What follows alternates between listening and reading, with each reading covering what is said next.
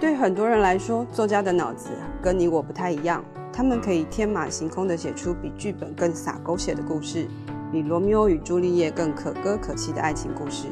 究竟他们的脑子里装些什么？脑子里都在想些什么？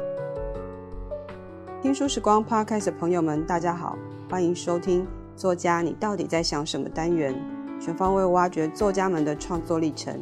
你可以在 Apple Podcast、Spotify、KKBox 等各大 Podcast 平台收听到这个节目。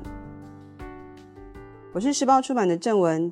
今天非常高兴邀请到《一根烟的时间》这本书的作者追奇来跟我们聊聊天。大家好，我是追奇。追奇，呃，之前有出过三本书，然后大部分都是诗集，像《这里没有光》、《结痂》、《任性无为》。那《一根烟的时间》是你的第一本纯文字的创作，是，嗯。那你通常都怎么跟大家介绍你自己？我会说我自己是一个写作者或是写字的人.因为讲作家会有一点点怪怪的感觉，自己不方便说出这样的一个头衔和词汇。OK，我知道你很多作品一开始都是在网络上，比如说像 Instagram 跟 Facebook 上，大家是从那边开始慢慢认识你的吗？是，对。然后你一直都有写作的习惯吗？有呃，从小开始，可能国小之类的吧，就是嗯，有什么不开心的事情，或是小到那种跟兄弟姐妹吵架的这些芝麻蒜皮的小事，我都会那个年代 会拿稿纸出来，然后爬格子去写，就是真的会写个题目，虽然也不是一个呃多么认真的题目，但是就会把自己心中的愤怒啊，或是任何情绪写下来。OK，你都用稿纸，不是没有日记本或什么的吗？啊、哦，我小时候是有日记本的，但是我写日记的那种习惯可能跟呃大众认为的习惯不太一样。我是觉得今天很特别，我才会把它写下来。我不是每一天都记录。OK，我可能会有一个本子，然后上面就是它的时间是跳的，就是我觉得今天是可以写下来的，我就写。然后如果今天很无聊，我就不会写。嗯，okay, 就是记一些你觉得值得要记下来的事情。对，那这个本子有被偷看过吗？我觉得我爸妈应该偷看过吧，但可能没有告诉我。嗯，对，然后放在我家的那个书柜里面。OK，他们现在还你还留着吗？我留着了，但是后面就变成呃网络时代了，然后就变成写在可能无名小站之类的地方。哦，所以一开始在无名小站开始写的。对，日记你再回头去看，应该也还觉得蛮有趣的吧？很有趣，尤其是距离自己越远的日记，会觉得好像在读别人的成长史一样。我还会就是看到小时候的，就是可能十岁啊、十二岁的自己，明明就很小，但硬要写一些。嗯，为赋新词想说愁。对，然后好像过得非常凄惨，然后 只是考试考不好之类，然后就可以写一一大篇，觉得自己呃自我质疑的那种文字，我自己看都觉得天啊，很吐血。对，就想说自己那时候怎么这么暗黑？对，好。可是其实你自己后来的文字，就是不管是在网络上，或者是你的书籍里面，其实我们也都可以感受到一些。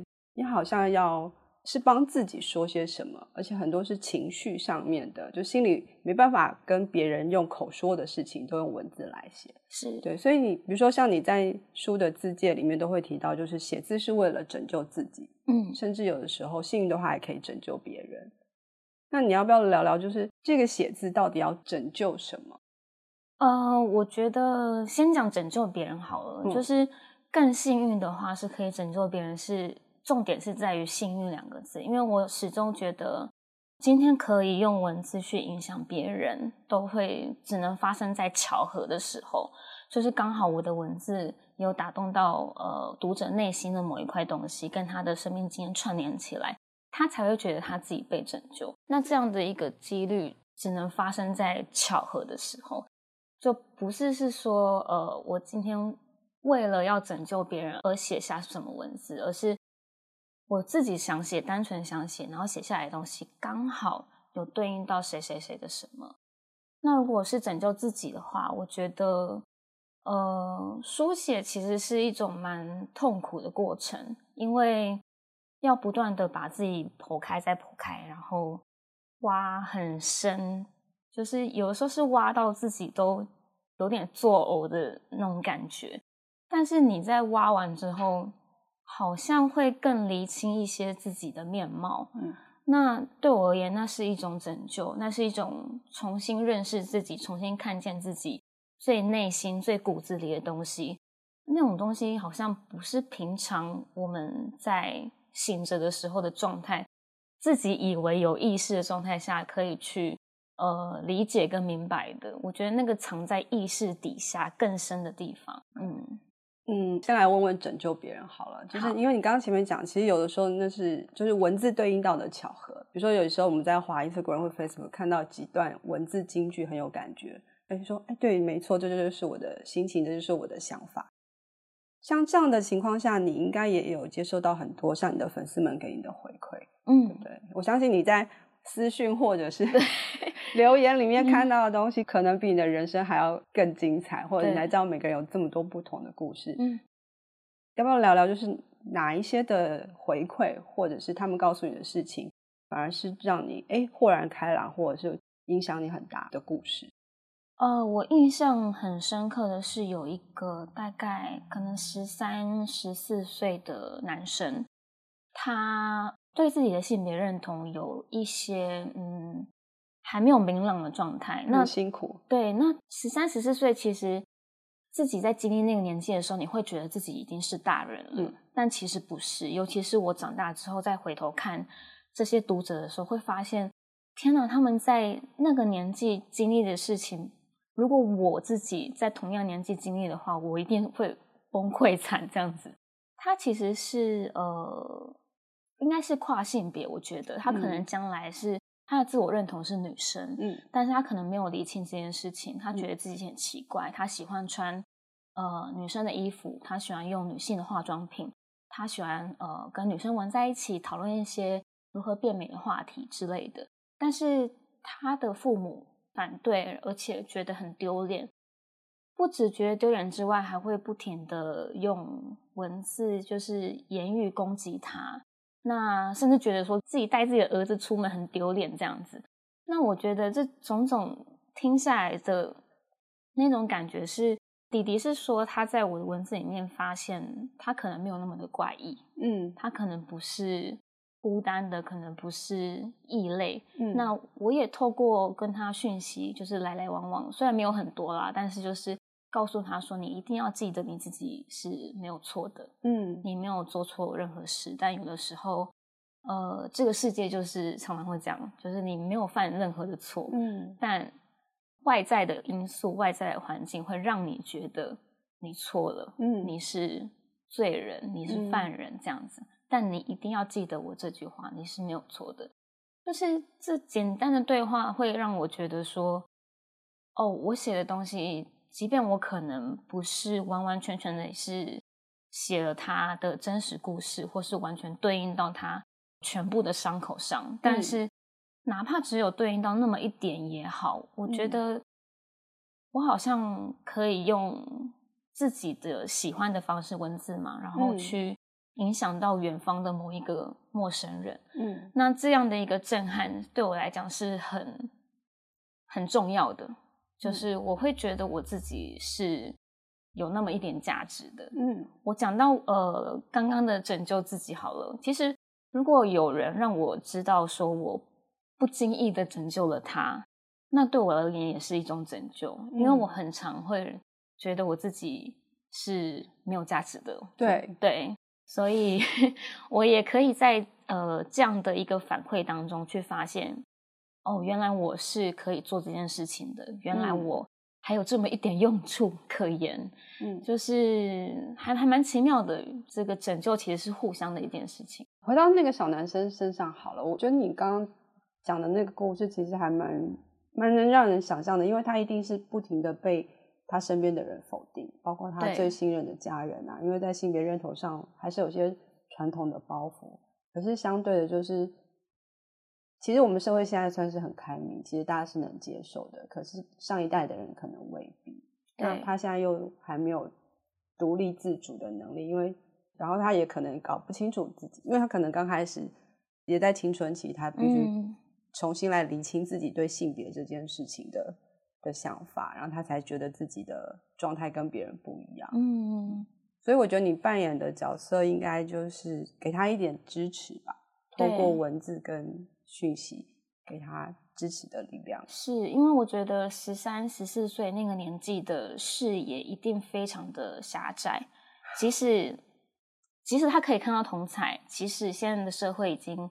慢慢的变开明了，但是他身边周遭遇到的一些事情，他会觉得同才就是全世界，他会觉得爸爸妈妈讲的话就是全世界，所以尽管外在的世界环境已经变得跟以往不同了，对他而言的那个世界还是没有改变，所以我觉得我扮演的是一种，在一个很遥远的远方，告诉他说世界还很大，只是你还没有。能力就是走出来看看外面的世界长什么样子。其实有很多人跟你一样，很多人在面对跟你一样的遭遇问题，然后他们也都很努力的分开，再走出来。但是你看不到，因为你基于你现在的年纪，还有你的经济能力、自主能力等等，你暂时看不到。但是我可以来告诉你，他们是存在的。嗯，这还蛮有意思的，就是。我觉得你的文字看起来就是写了很多心里面很多暗黑跟负面的东西，但是你用就是文字把它一点一点的拆解出来，可是没想到这个东西在被看到的时候，它反而产生了一个负负得正的能量。对，我觉得这这件事情也是你应该意想不到的吧？对，我其实都没有预想太多，我就是写你想写的东西。嗯。可是我比较好奇的事情是说。像这本散文集啊，一根烟的时间，你大概写了十八岁到二十七岁这一段，然后也是你的写作习惯，它的时间序也是跳着的，对，对，它不是每天看起来就是，哎，你可能今天写了些什么，你就把它整理下来，嗯、是，嗯，这十年的时间其实不算短，那所以其实里面应该有一些是你自己不同的历程，你要不要说说看？就是这你自己再回头再整理这些东西的时候。你怎么来看这十年的自己？呃，首先我把它分成了四个章节嘛。那第一个章节就是落在我大学时期，所以就是二零一零到二零一四左右，就第一次离家北上，对对对，那个阶段。那个时候我是想要把我大学四年到底在干嘛，还有在想些什么，变成那一个章节，而且。我再回头看的时候，我会发现，哇，大学的自己真的是很烦恼的事情，还有跟朋友交流的事情，真的很青春，很不是太严重的烦恼。然后，但是也是那个年纪该烦恼的事情，我会觉得很有意思。那是成长，写的比较多是友情，对，然后有爱情。一点点，对，有爱情一点点，因为有些约会的细节都在书里面可以看到。大部分是友情，还有呃，可能关于成长的议题吧，还有在异乡如何面对台北这个城市带给游子的一些惆怅的感觉。那再来的话是二零一五年，对我来讲，它是独立成一章的。那它为什么会那么重要？就是它是我。目前为止，人生第第二遭还是第一遭的一个 年纪吧，就是那个时候我大概是二十二末二十三岁的时候，大学刚毕业。对，那那一年我因为工作的关系刚毕业，然后我有满腔的热血，就是成为你是念公共行政对不对？对，我念公共行政，但是我做的工作完全 跟公共行政没有关系。对，那我那个时候就是。呃，有满腔热血，成为新鲜人，新鲜的肝。那我就是 觉得说，好，我就是要操练我自己啊，我就是要训练，我就是要吃苦这样子。然后我就把自己被给逼垮了，我让我自己的身体坏掉了。我花费很多的心力在工作上面，每天做十六个小时，对之类 的。对，然后我也甚至找不到一个生活跟工作的平衡。我很常是那种。投入到工作里面，那个 mode 一开启的时候，我会忘记吃饭，花了很多时间跟力气在工作上。我可能也因为没有经验的关系，所以我不知道怎么去抓那个平衡感。可能一整天只喝一杯咖啡，我就就这样就没有了。所以到最后我这样工作一年下来，我其实身体是坏掉的。再加上我那个时候呃有谈了一段远距离的恋情，哦，那远距离是跨国的，就是有时差大概 六七个小时，我就每天大概三四点，然后要让自己醒来，就是可以传讯息那种。那反正种种原因这样子相加起来，还有一些在职场上遇到的。暗斗啊，或是呃被人冲刚啊那种，就是以前大学时候没有想象过的这些可能出职场会遇到的事情，就把我击垮了。然后我不知道我自己要追求什么，可是我又是一个对自己要求很高的人，我会立定目标。如果我没有在期限内达成目标的话，我会觉得我自己什么都不是。所以在那个时候，我。辞掉工作要转职的时候，我给我自己两个礼拜的时间找到下一份工作。嗯，如果没有找到的话，那我就是垃圾。太严格了。对，然后想也知道，我就是两个礼拜还没有找到 下一份工作，我就忧郁症复发了。嗯、就是也不是复发，应该是并发，因为我原本是恐慌症，嗯、但恐慌症跟忧郁症还有躁郁症这三个是。连在一起的连连体婴，他们是会很容易互相影响的。那那个时候应该是我第一次并发忧郁症，所以我又住在一个没有窗的房间里面，就是只有五平大，然后没有窗。为了省钱。对对对，然后电费又一度六块，就我那个时候过得很凄惨，就每天住在一个没有光的房间里面，然后。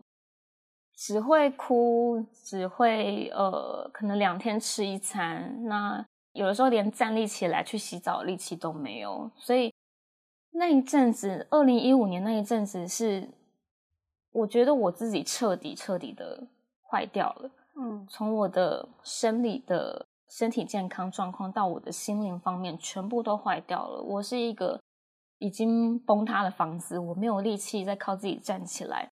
那我就选择了回家，就回高雄。但回家那个时候对我来讲是一个认输的行为。嗯，我觉得我自己是必须要承认我输了，我才会回家。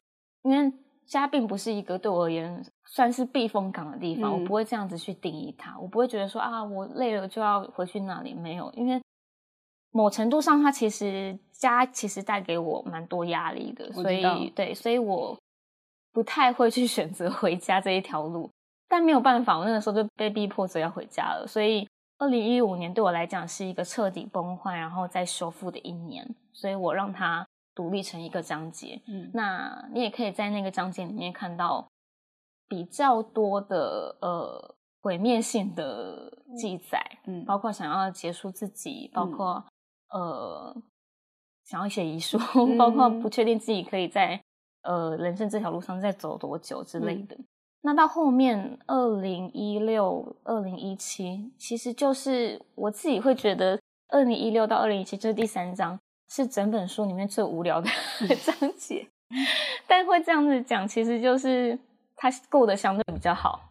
那两年的状态是对我来讲相对比较安逸、比较稳定的状态，所以我会说是比较无聊的，因为呃。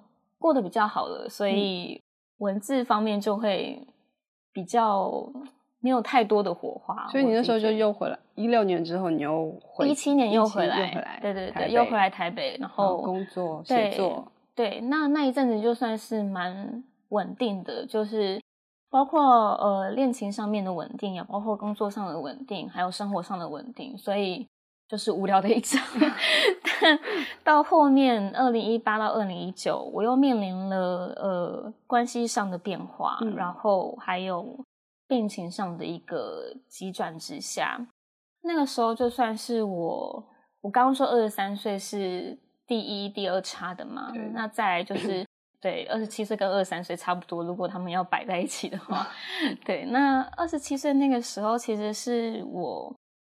面临了一个算是蛮稳定的关系的一个结束，嗯，那我其实并没有想过我会这么的崩溃，我会这么的无法接受变动。对对对，我其实没有想象过程度会到那里，嗯，但是它就这么发生了，就是在结束关系之后，我发现对方很快的又有了新的对象。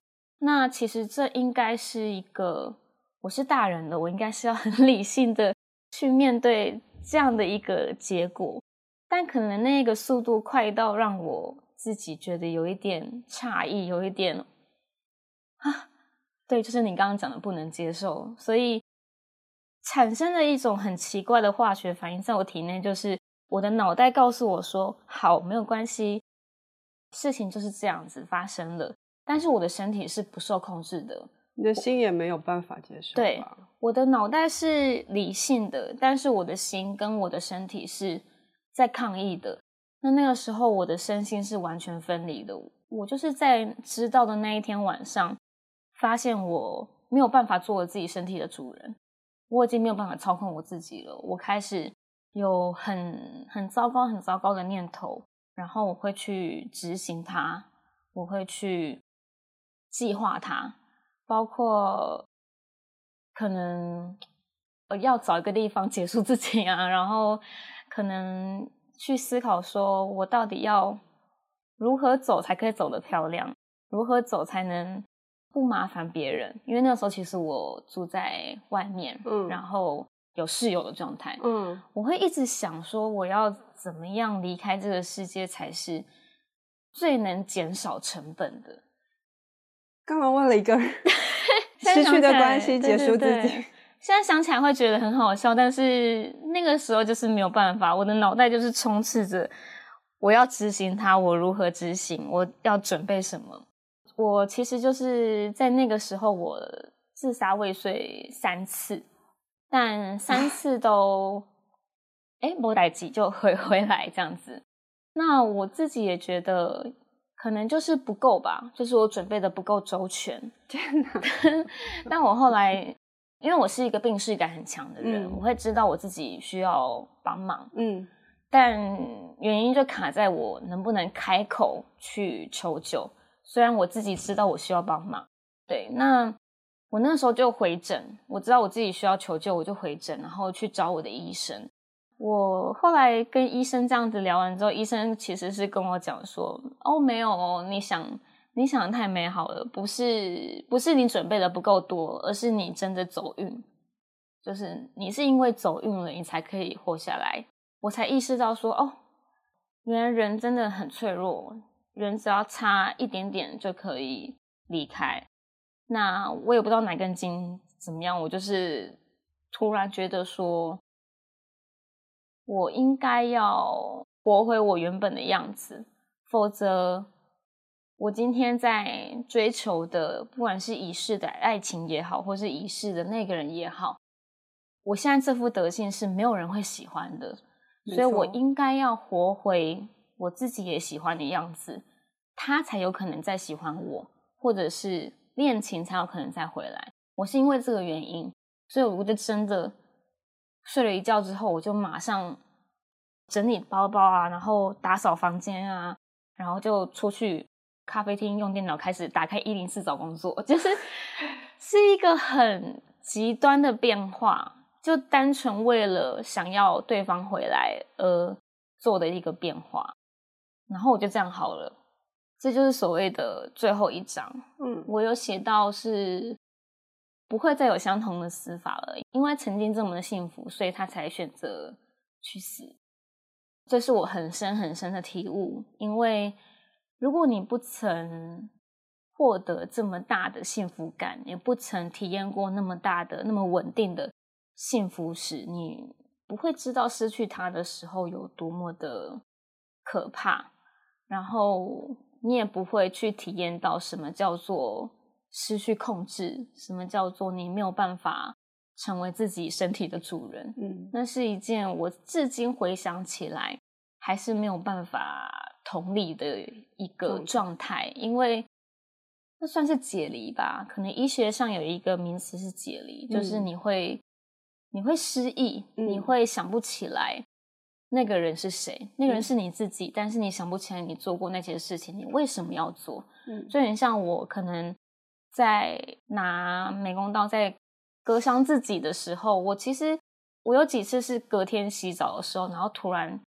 被伤口痛到，然后手就拿起来看看伤口，然后有点吓到，想说怎么会这样？对，小时候谁割的？嗯，就是真的会内心会有那种，哦，昨天在干嘛，或者前几天在干嘛的那一种解离感。那这感觉就是非常的奇妙，你你的体内其实是住着另外一个人的，然后他再来找你，可是你不知道他什么时候会来，你也不知道他来的时候你要怎么跟他对话，这是主要是最后一章节的状态。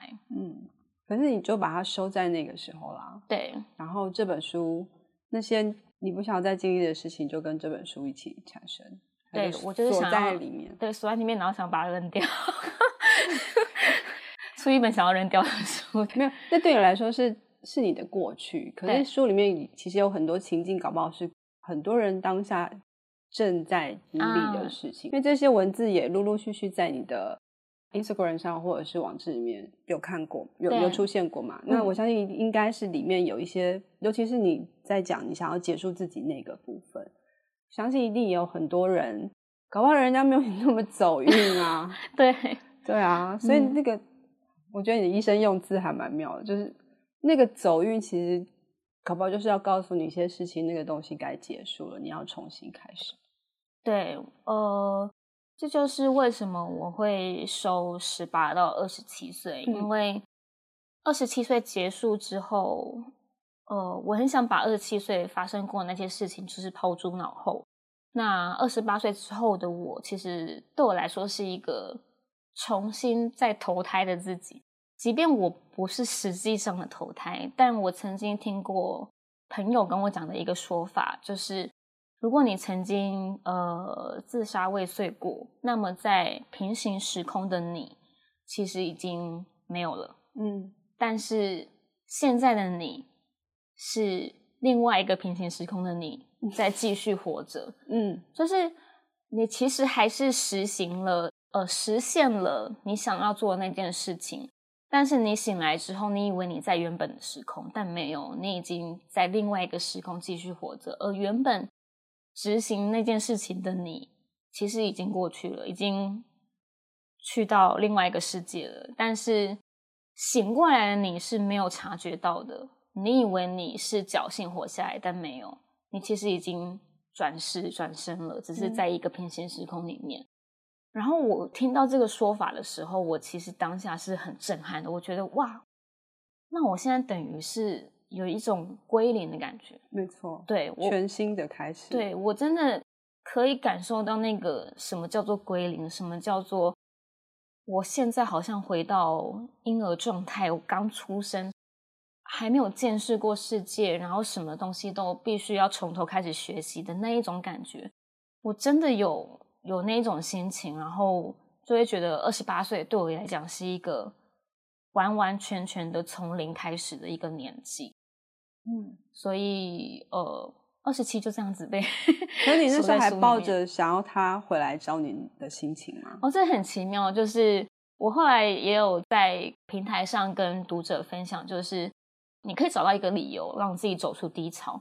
但是那个理由不见得到最后还要成立，OK？因为一开始那个理由它一定会成为动力，呃，对，动力，然后推你一把。但是你到后面的时候，等你，比如说等我慢慢的把我自己活回我原本的样子的时候，我已经不需要那一段感情了，嗯，我已经往前走了，我已经重新思考过，也接受了离开的事实，然后。包括很快 很快的再有下一任的事实，全部都接受了。那这些东西，当你接受了之后，你其实是不会回头的。那你也知道他不会回头的，你也接受他不会回头。所以这些东西，其实即便你一开始用了那个理由让你去重生，但是那个理由到后面，等你真正重生的时候，那个理由已经不存在了。所以，就是有情商的人应该都要去看这本书啊。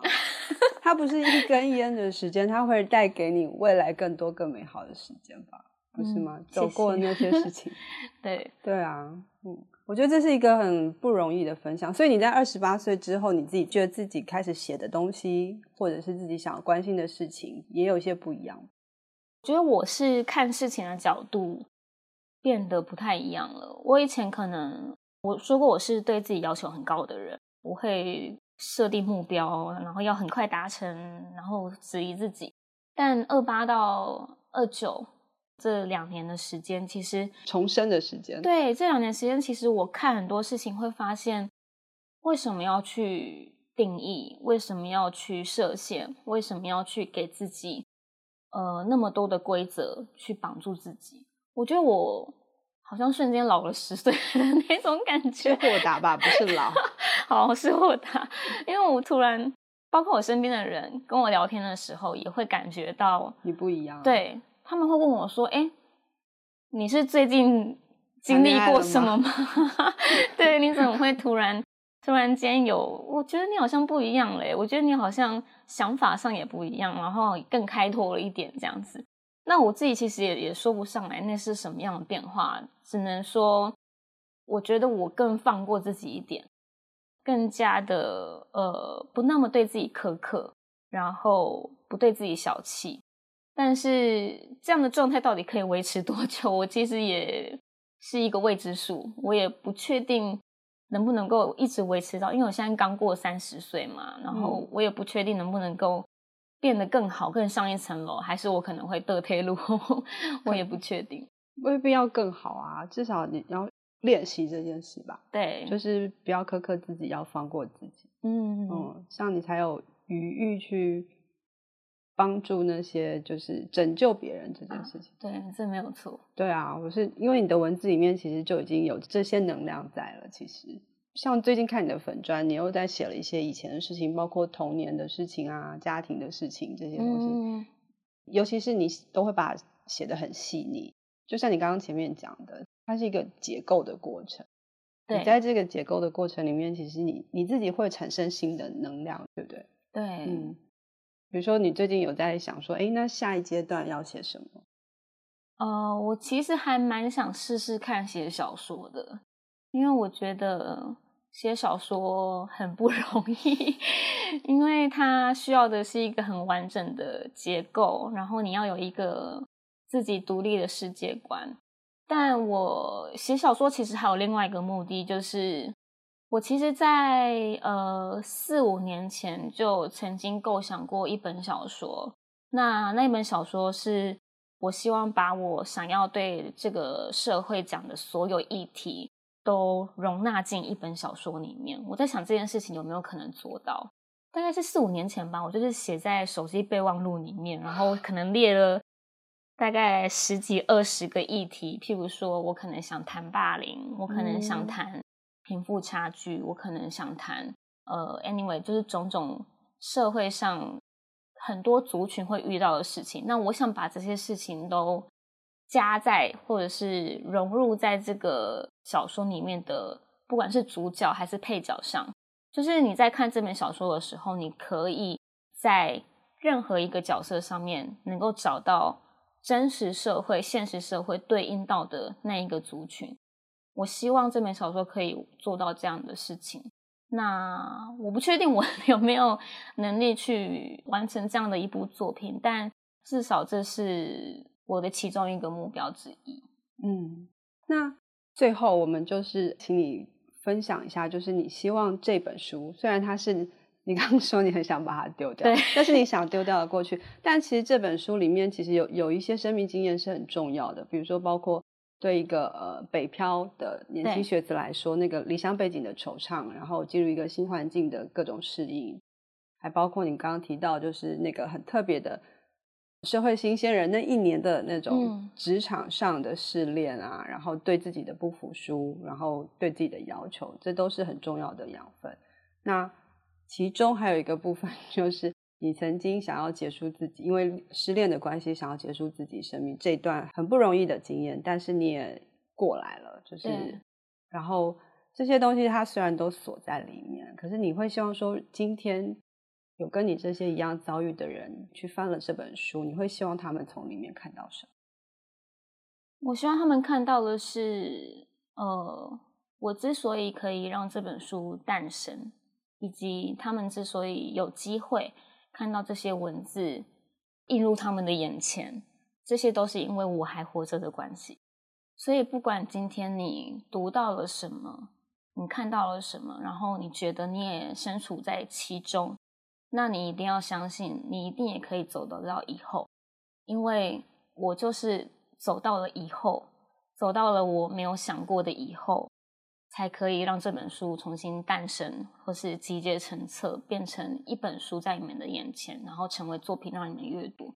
所以，人生当中有很多你会觉得过不去的坎，你会觉得好像没有尽头，悲伤没有尽头，苦难没有尽头，困难也没有尽头。但是其实任何事情都有尽头，只是那个尽头你到底愿不愿意去看到它？你有没有能力去看到它？你有没有办法让他人来帮助你看到它？这些都很重要，所以我会希望大家看到的时候，就是相信，要相信一切都会过去。嗯，好，今天非常谢谢椎琪来跟我们分享他这些很重要的生命经验。谢谢，谢谢。